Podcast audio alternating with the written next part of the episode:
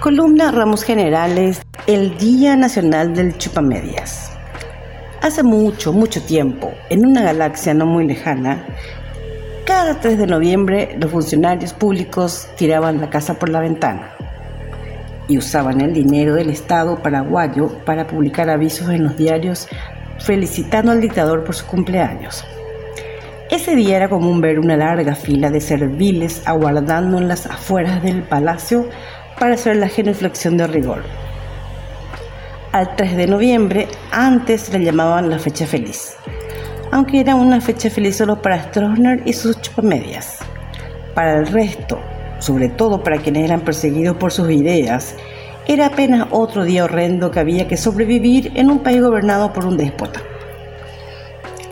En este Día Nacional del Chupamedias, Stroessner cumpliría 108 años. Su currículum según la página web de la ANR, en la cual el dictador aparece todavía como líder histórico, habla de que hizo la secundaria en Posadas, Argentina, que en 1929 entró a la escuela militar y que en 1932 lo mandaron al Chaco, donde dicen intervino en la batalla de Boquerón. Sobre eso circulan anécdotas. Una de ellas habla incluso de un maletero. En fin, Después del Chaco fue ascendiendo y en 1954 Stroessner entra de golpe a la política. La versión edulcorada de los Colo O dice que fue reelecto siete veces y que se mantuvo en el poder sostenido por las Fuerzas Armadas y el Partido Colorado. En realidad era el mandamás. Él estaba por encima de las instituciones. Mi parte preferida de la historia es cuando sucede el golpe militar y él se va a vivir a Brasil, donde termina muriendo por fin un 16 de agosto de 2006. Sin embargo, la historia de la dictadura es más compleja. El informe de la Comisión Verdad y Justicia nos ayuda a entender de verdad cómo fue.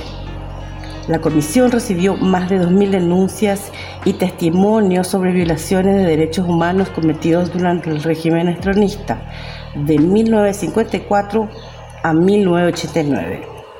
Sostiene que la responsabilidad personal era de Alfredo Stroessner y excluye toda hipótesis de que dichas violaciones pudieran haber sido cometidas sin su conocimiento.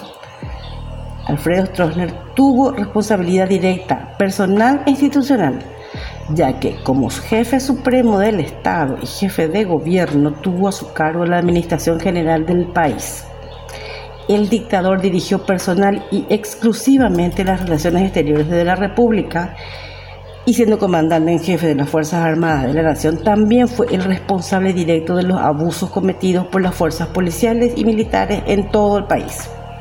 El régimen dejó una secuela de 425 desaparecidos o ejecutados. Detuvo a casi 20.000 personas que en su mayoría padecieron torturas y forzó al exilio de 20.814 paraguayos. Todo eso fue obra del general Stroessner. El estronismo usaba el discurso anticomunista para justificar la represión de sectores liberales e incluso de grupos conservadores la persecución a la OPM y a las ligas agrarias no respondían al peligro de incursiones subversivas desde el exterior, sino esa posibilidad presunta como excusa para perseguir de un modo u otro a toda la oposición.